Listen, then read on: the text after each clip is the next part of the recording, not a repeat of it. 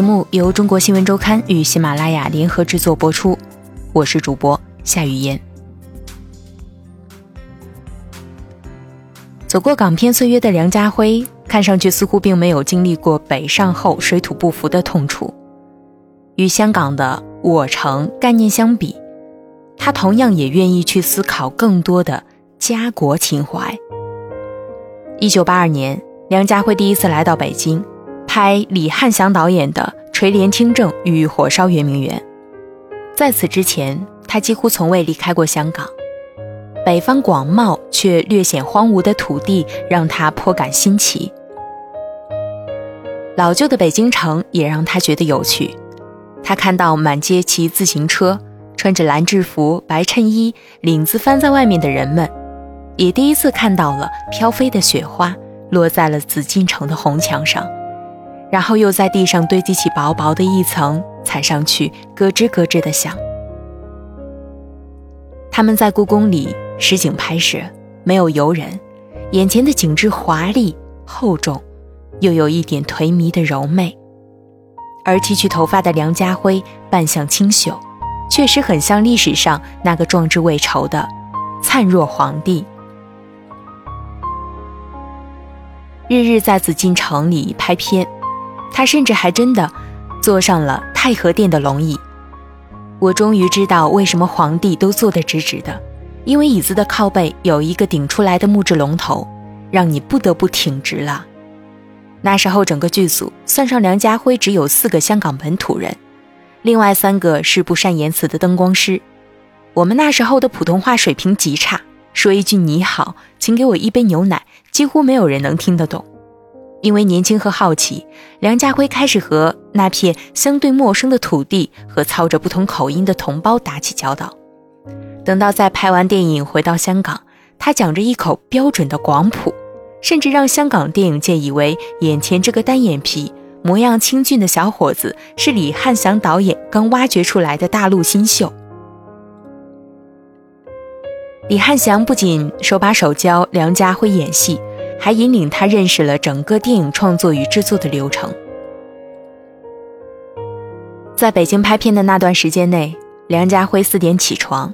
然后到李汉祥的房间里拿当天拍摄的剧本重新抄一遍，复印好塞到每个人的门里，然后再拿着导演开好的道具单交代给道具房。此时天已经亮了，他在挨个敲演员的房门。刘晓庆，该起床化妆啦。拍完戏没事干的时间，梁家辉就跑到导演房间里看他怎么剪片子。李汉祥剪下来的胶片。随手就挂在梁家辉身上，挂满了以后，导演头也不抬，吩咐说：“Tony，给我刘晓庆那个三十四 A 的镜头。”梁家辉就举直了胳膊，把胶片送到他面前。在北京的那段岁月，梁家辉还体验过老式的绿皮火车。导演让我和一个副导演一起去承德避暑山庄看景，坐了八个小时的硬座，那么窄的一点点地方。车上挤满了人、行李以及农民的鸡笼。副导演给了我一个大的搪瓷缸子，里面可以随时灌热水。我打起盹睡着了。我喝着水，我还觉得挺舒服。但水喝多了就得挤出去上厕所。回来以后发现座位没了，四处都是人，连两座车厢的连接处也找不到一点空余位置。我就只好站着，把两只脚小心的放置在一大堆鸡笼中间。后来下了车，整个人都要虚脱了。梁家辉对中国新闻周刊回忆：“如今讲起这段往事，梁家辉依旧觉得很好笑，但并不是出于对贫穷的猎奇心理，更多的是对于一种经历与未知生活方式的探究。”十年之后，梁家辉甚至把这段。挤绿皮火车的经历放在根据钟阿成小说改编，严浩导演他本人参与编剧的电影《棋王》中，在那部电影里，他饰演一个身处文革漩涡中却懵懂不自知、一心只有下棋的棋痴。身穿军绿色外套、戴着老式大框塑胶眼镜的梁家辉，在乱世的火车上聚精会神扫荡着一缸子米饭，演技之逼真。几乎像是历史上刚刚撕下的泛黄一页。今日，梁家辉喜欢把他的家国情节归结于早年来北京拍戏的经历。那段时光似乎开启了一个年轻人从一座茫茫独立于海中的小岛，放眼到更广阔历史情境的心胸。他甚至也喜欢在电影中探究历史，并问自己很多问题，比如：我们的国家为什么会经历那么多战争？为什么要自己人打自己人？为什么要把人划分为三六九等？他阅读各种各样的书籍。去寻找香港课本上自近代以来就戛然而止的历史。很长一段时间以来，梁家辉对于中国的概念怀着一种相对痛苦的爱，他并不能够理解和明白很多问题与现象，他却在茫然中企图抓住更多的归属与认同感。他喜欢演那种表现苍茫大时代的电影。并在那些缥缈于乱世的人们身上寻找着问题的答案。爱在他乡的季节，南京的基督，何日君再来，都曾让他心有戚戚焉。他还在建国大业中露过脸，在太行山上演过八路军，甚至梁家辉还演过一部主旋律电影，讲述一位乡村教师四十年人生经历的《我的教师生涯》，目的是。我想知道，为什么很多人会讨厌主旋律题材？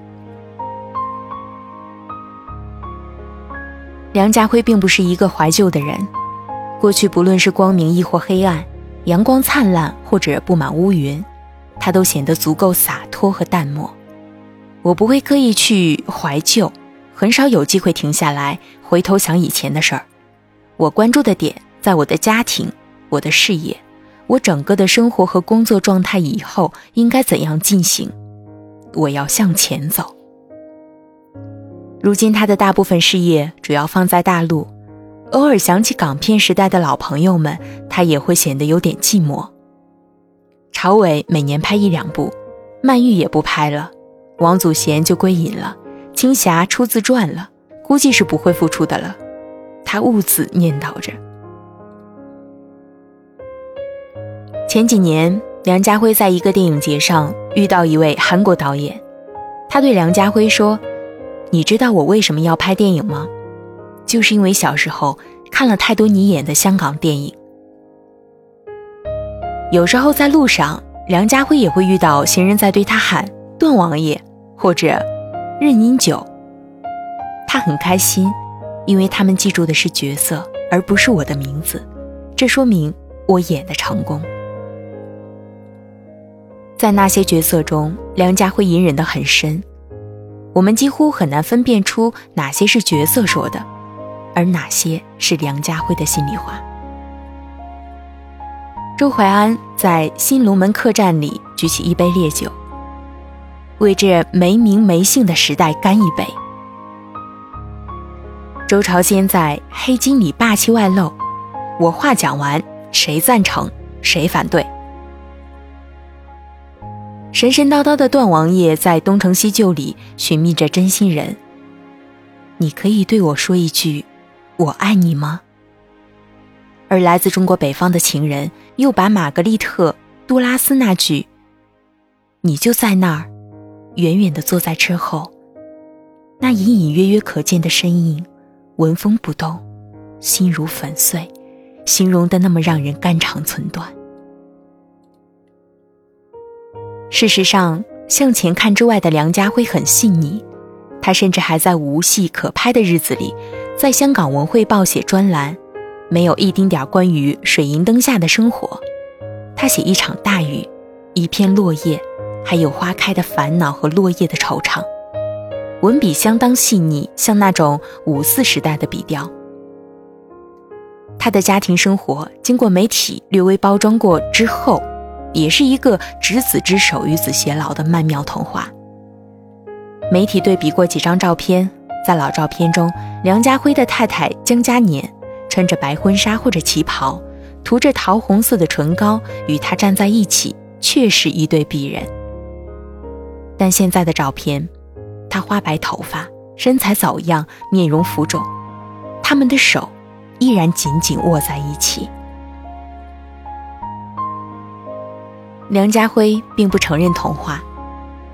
你们看到各种传言，觉得我是一个超好的老公和老爸，但坦白讲，我觉得自己就是一个普通人。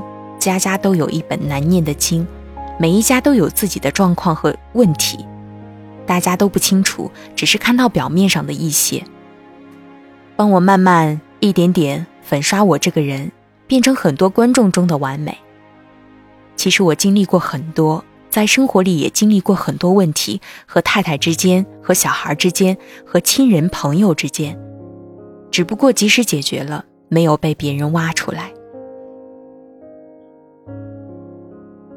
现在的他活得很素淡，拍片之余就在家里给垃圾分类、种花养草，而在采访中关于自己的问题，他回复的真诚且毫无保留，而一旦涉及他人，他都会模糊处理。在近期的一次电视采访中，主持人问梁家辉：“你最近一次流泪是什么时候？”他答：“是在一个朋友的纪念演唱会上。”但他不肯说出那个朋友的名字，因为希望不要打扰到他。但事实上，我们都能够猜到，那个朋友与他一起主演了两部电影，分别叫做《夕阳之歌》与。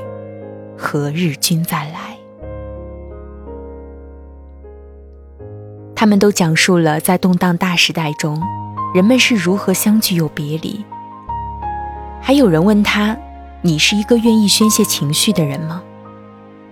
梁家辉回答：“在没人看见的时候。”